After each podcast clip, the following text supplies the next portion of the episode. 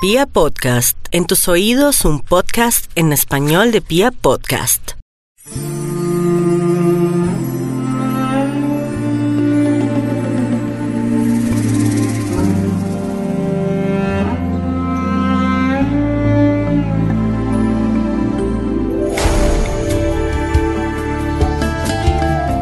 Hola a todos mis chismófonos, soy Carolina Pardo y les doy la bienvenida a un episodio más de Chismes de Película.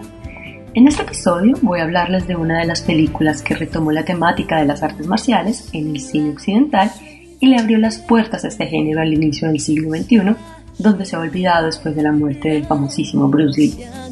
Mis chismófilos, les estoy hablando de El Tigre y el Dragón.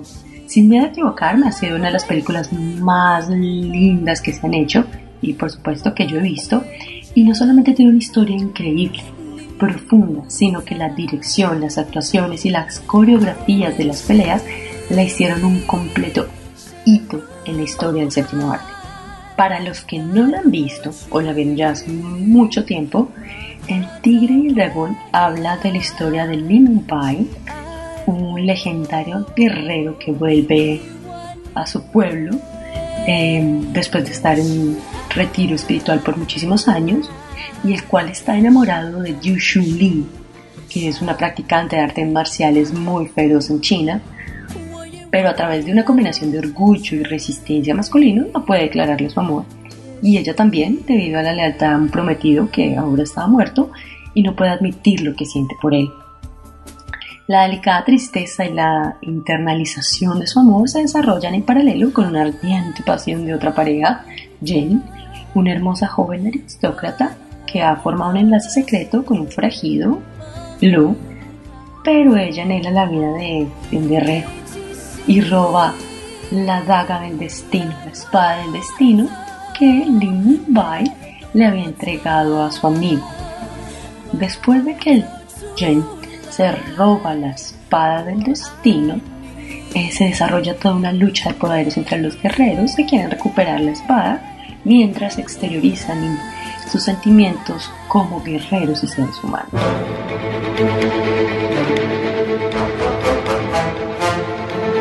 Bueno, mis queridos chismófilos, esta maravillosa película fue dirigida por Anne Lee y estelarizada por Yun Fan Chu, Michelle Young, Ziyi Sang y Chen Yang.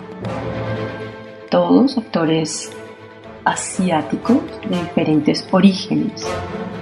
Esta película está basada en la obra de Du Lu Wang, que es un escritor chino que publicó más de 30 obras y es más conocido en Occidente pues por las novelas entrelazadas denominadas colectivamente Crane Iron Series, que incluye esta historia, El Tigre y el Dragón. Esta novela ha sido adaptada a cine y a televisión varias veces debido a la relevancia que tienen estos cuentos. Y fue adaptada para la gran pantalla por tres escritores orientales. Les cuento que su producción tuvo un costo estimado a 17 millones de dólares y en su primera semana de apertura recuperó aproximadamente 128 millones de dólares. Adicionalmente de ser un éxito en taquilla, los críticos y los chismófonos de la época la recibieron con los mejores comentarios. En el famoso portal IMDb ustedes van a encontrar una calificación de 7.8 para esta magnífica película y en el portal Rotten Tomatoes van a encontrar que los críticos le dieron un 97% de aprobación y la audiencia un 86%. Les cuento que a pesar de ser muy bien recibida en Occidente, en Oriente la película no llamó tanto la atención. Criticaron mucho las escenas de combate, primero porque empezaban tarde, porque les parecían demasiado artísticas. Claro, hay que entender que esta película fue hecha para un público diverso y occidental. Se querían salir de su nicho, que era se querían dar a conocer este tipo de películas de artes marciales que fue lo que logró hacer su director Ang Lee. Como les comenté anteriormente, la película es una adaptación de la cuarta novela de una pentalogía, un ciclo de cinco novelas conocidas en China como la pentalogía de la grulla, hierro, escrita pues ya les conté anteriormente por Dulu Wang. Las novelas son La Grulla Espantaculum, Preciosa Espada, Horquilla de Oro, Fuerza de Espada, Brillo de Perla, Tigre Agazapado, Dragón Escondido, que es la película que vamos a hablar hoy, y El Caballero de Hierro, Vaso de Plata. Gran parte de la historia no se, no habla de Li Mumbai y Yu Shulin como lo hace la película, que de hecho en la historia original son personajes secundarios que solo se convierten en importantes a través de esta serie de, historias. En esta adaptación cinematográfica del 2000, Ang Lee incluyó elementos de otros libros de la serie, de los que les acabo de hablar, y también se tomó la libertad con la novela en que se basaba. Los cambios enfatizaron pues las relaciones románticas, de las que ya hablamos anteriormente, entre los protagonistas de la novela. La película también fue lanzada como una adaptación de artes marciales de Sense and Sensibility por Jane Austen. Entonces, Andy se basó en las historias de Dulu Wang más las historias de Sense and Sensibility de Jane Austen.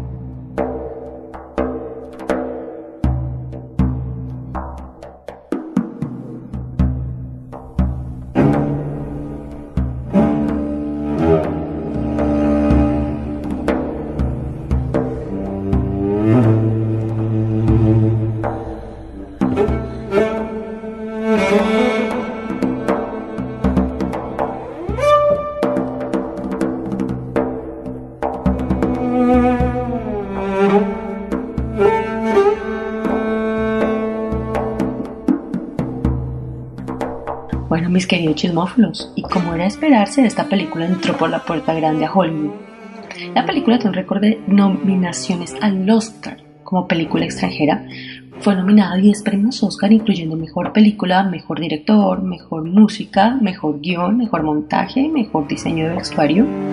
Durante el siguiente año, se convirtió en la primera película de lengua extranjera en ganar más de 100 millones en los Estados Unidos únicamente. Y ganó el lugar de 10 en la lista de las mejores 100 películas cinematográficas chinas en los premios de cine de Hong Kong en marzo del 2005. Como dato curioso también les cuento que había sido la película en lengua extranjera nominada a mejor película hasta la fecha con el mayor número de nominaciones a los Oscars hasta que Roma la película del mexicano Alfonso Cuarón, en 2018, fue nominada al mismo número de estatuillas. Bueno, mis chismófonos, es hora de hablar del director Ang Lee. A mí personalmente me gustan muchas sus películas. He tenido la oportunidad de ver no solamente las que hizo ya para Hollywood, sino las antes de su debut en Hollywood y realmente me gustan bastante.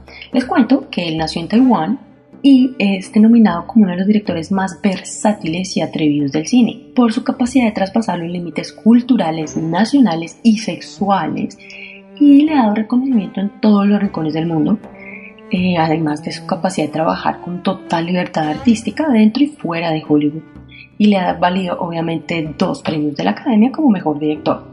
Súper aclamado por la película que vamos a hablar hoy, El Tigre y el Dragón, que sacó en el 2000 que transformó el estado de las películas de artes marciales, como les dije, a través del mundo, sobre todo desde el punto de vista occidental, modernizando este género.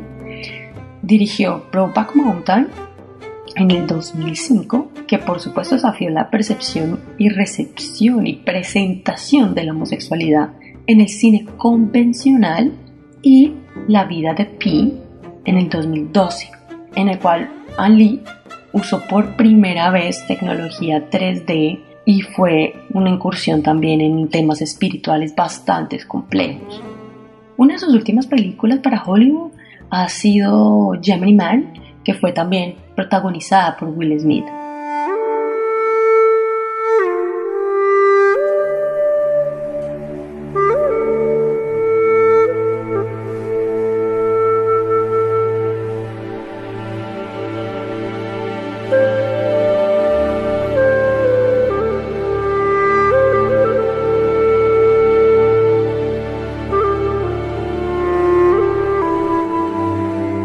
Les cuento que Anne Lee había rodado en 1995 la adaptación de la novela de Jane Austen, Sentido y Sensibilidad, de la cual habíamos hablado anteriormente, Sense and Sensibility, que por cierto es una de mis películas favoritas.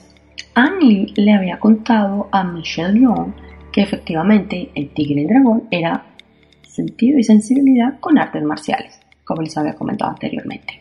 Les cuento que una de las fantasías que tuvo este director fue un combate sobre los árboles desde su infancia. Y efectivamente lo pudo realizar durante esta película. Le costó 10 días al equipo lograr establecer el lugar del rodaje. Los tres primeros días de rodaje fueron infructuosos. El mismo Jong Won Ping no quería hacerlos, que es el director de las coreografías de artes marciales, y los actores también no hicieron uso de dobles, fueron ellos los que hicieron las escenas. ¿sí? El único efecto que se utilizó para esta escena fue la supresión de los cables que los sostenían, a ellos, que no se pueden ver durante las escenas, pero el fueron ellos, que no es muy común en este tipo de película. También al ser una historia oriental, es una película que es rica en simbología. Les cuento que su nombre, Tigre y Dragón, es la traducción literal de la frase china que describe un lugar lleno de gente talentosa o extraordinaria que permanece sin ser descubierta o simplemente significa talento escondido. Lo aplican bastante bien los protagonistas de la película. Y viene de un antiguo poema chino de Su Xin del 513 que dice detrás de la roca en la oscuridad tal vez se esconde un tigre. La raíz torcida gigante parece un dragón.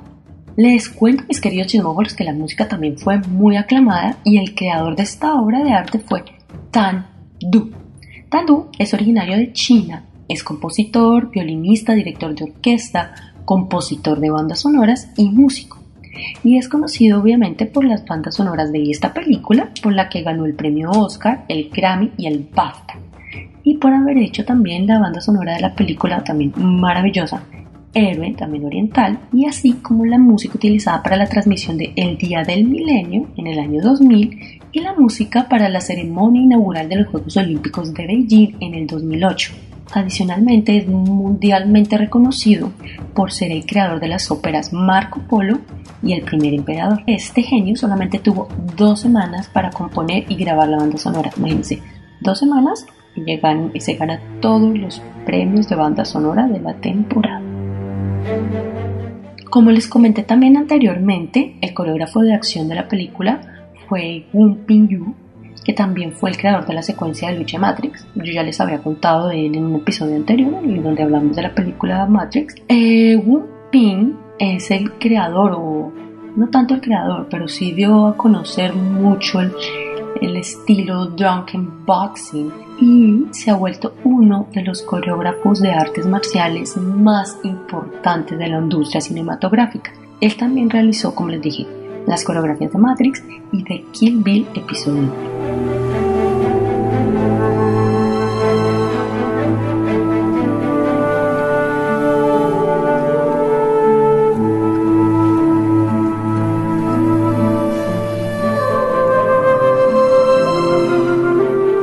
Les cuento chismecitos deliciosos ya del cast. Imagínense que Jet Li había sido elegido originalmente para interpretar a Lee Mumbai, pero rechazó el papel para aparecer en la película Romeo debe morir, que también fue muy muy popular en los Estados Unidos.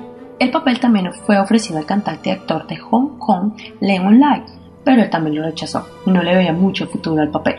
En esa parte estaba un poco equivocada.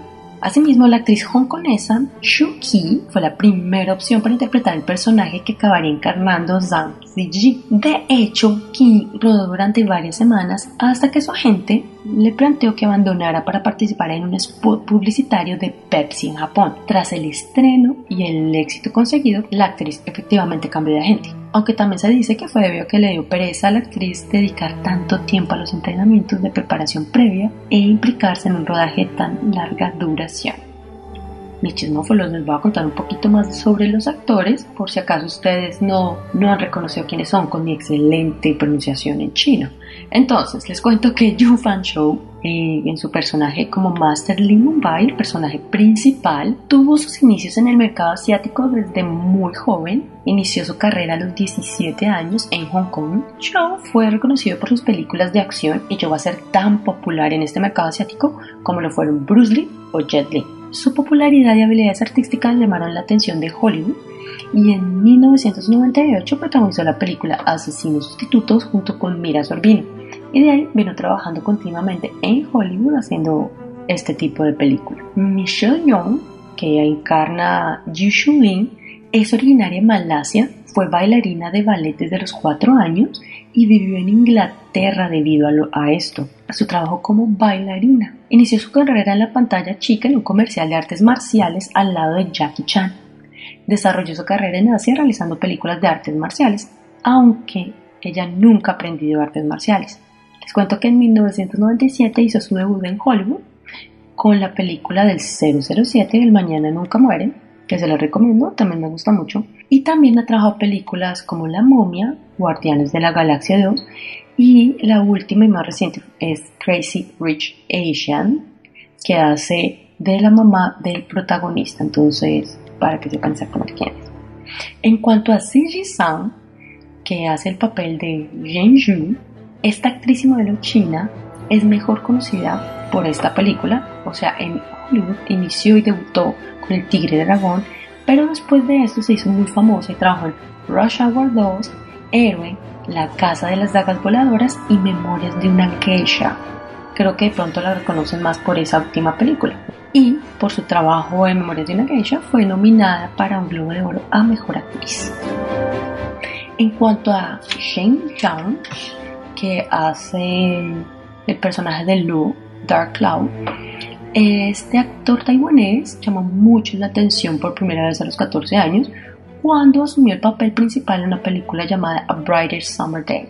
Desde entonces fue nominado tres veces a los Golden Horse Awards y varias veces a Mejor Actor en el Festival de Berlín y el Festival de Cine de Cannes. Ganó Mejor Actor en el tercer Festival de Cine de Osaka por su actuación en The Co-Master. Este actor es súper reconocido por el esfuerzo que le pone a todo su trabajo, porque le dedica tiempo y porque siempre toma la iniciativa en sus, en sus papeles. Para el Tigre del Dragón se dedicó a aprender el idioma uigur local y montar a caballo para hacer mejor su personaje. Y en el 2018 fue el único actor asiático que fue uno de los jurados del Festival de Cannes.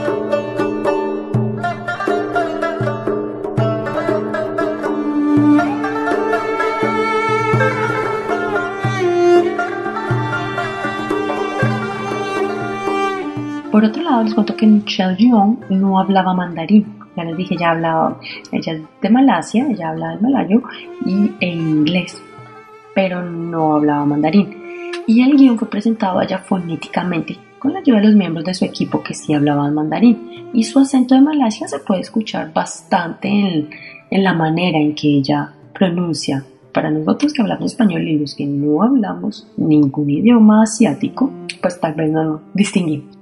En cuanto a Jun Fan Shou, él ya hablaba mandarín porque es su lengua materna, pero los hablantes nativos de mandarín opinan que su acento es bastante exagerado, entonces como que tampoco les gustó. Debido a los diferentes acentos que tenían los actores, tuvieron que hacer una versión doblada al chino mandarín para la proyección de esta película en Asia, para evitar las críticas fuerza. Aún así, los que lo vieron en el idioma original la criticaron bastante, y sacaron una versión doblada. También la canción original de la película tiene su versión en inglés y en chino original. Como era de esperarse en estas películas de artes marciales, no sé si se acuerdan episodio de The Matrix que cuando ellos estaban practicando todos sus artes marciales tuvieron bastantes problemas de salud. Aquí en El Tigre Dragón no, no fue la excepción. Les cuento que Michelle Jones se desgarró un ligamento de la rodilla durante el rodaje de una de las secuencias de lucha y tuvo que ser trasladada en avión a Estados Unidos para la cirugía de la rodilla. Ella regresó a la serie en diferentes momentos de la película en escenas sin acción hasta que la rodilla se había recuperado por completo. Mientras que el personaje de Siji Sam es obviamente altamente capacitada, viable en las artes marciales. La propia actriz nunca ha tenido un entrenamiento en artes marciales en absoluto. En su lugar, utiliza sus técnicas de danza para aprender sus movimientos en estas escenas como si se tratara de un baile lugar de una lucha que en términos de creación y filmación no son tan distintos porque lo que hacen en las películas de artes marciales o en las secuencias de acción son coreografías. Entonces aprenden todos los pasos y las graban y cuando ya son escenas de alto riesgo utilizan los dobles. Por si acaso no lo sabían mis queridos chismófonos. Michelle Yeoh también quiso tomarse su tiempo antes de iniciar a rodar y se tomó un año completo para aprender el idioma, realmente para aprenderse los libretos, para no tener inconvenientes en el momento de las grabaciones. Estos actores se prepararon y se les nota en el momento de la actuación la preparación previa para esta película. Según Yu Fan Show, tuvo que hacer 28 tomas de su primera escena en el, día, en el primer día de rodaje porque tenía tantas dificultades para hablar mandarín. Entonces, cuando le preguntaron en una entrevista con Time cómo se sentía acerca de su pronunciación mandarín, él mismo lo acepta y dice que es horrible.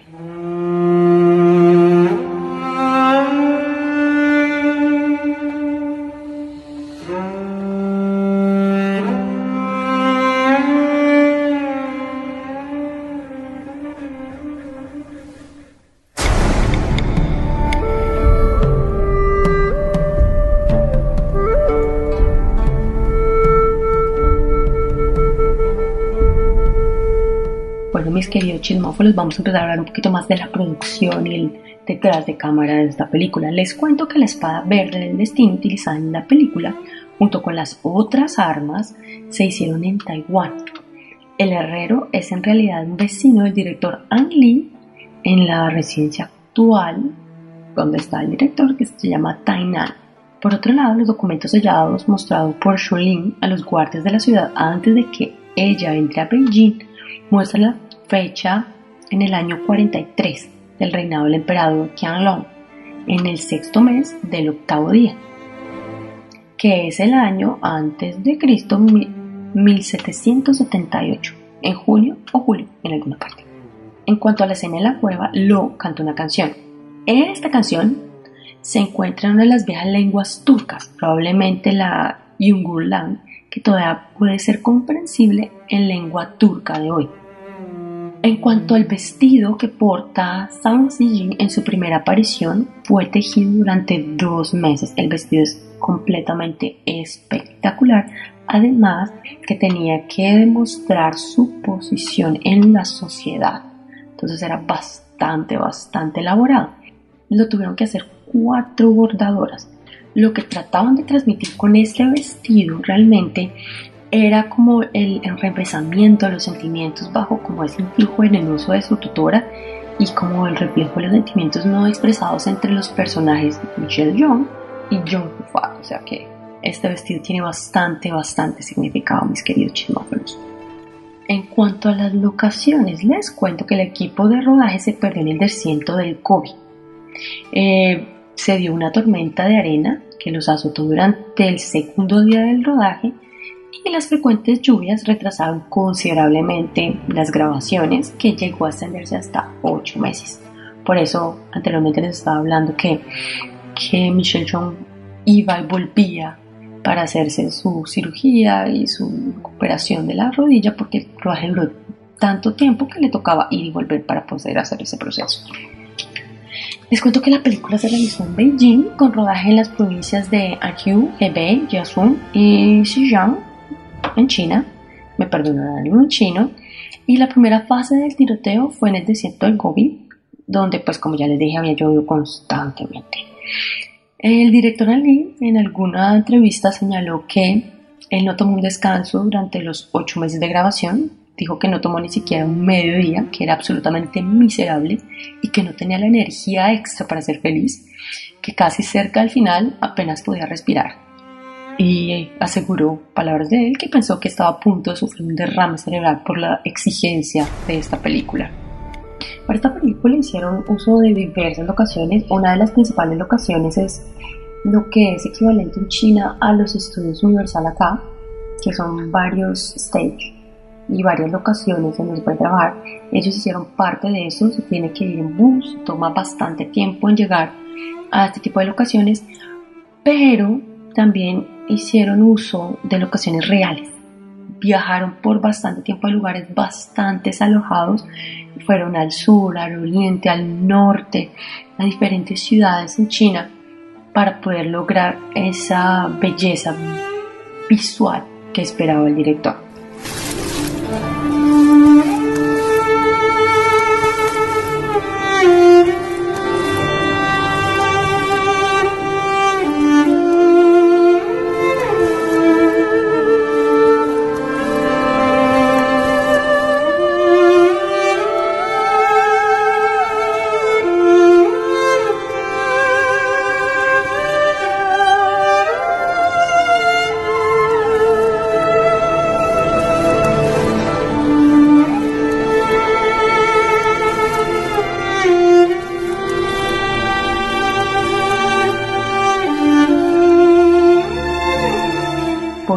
Les cuento que en el 2013 The Weinstein Company, señores, la compañía de Harvey Weinstein, en su momento anunció una adaptación en inglés de Iron Knight, Silver Base, que es uno de los libros que ya les había contado, una de las historias en las cuales está basado El Tigre y el Dragón, y dijo que estaba en desarrollo.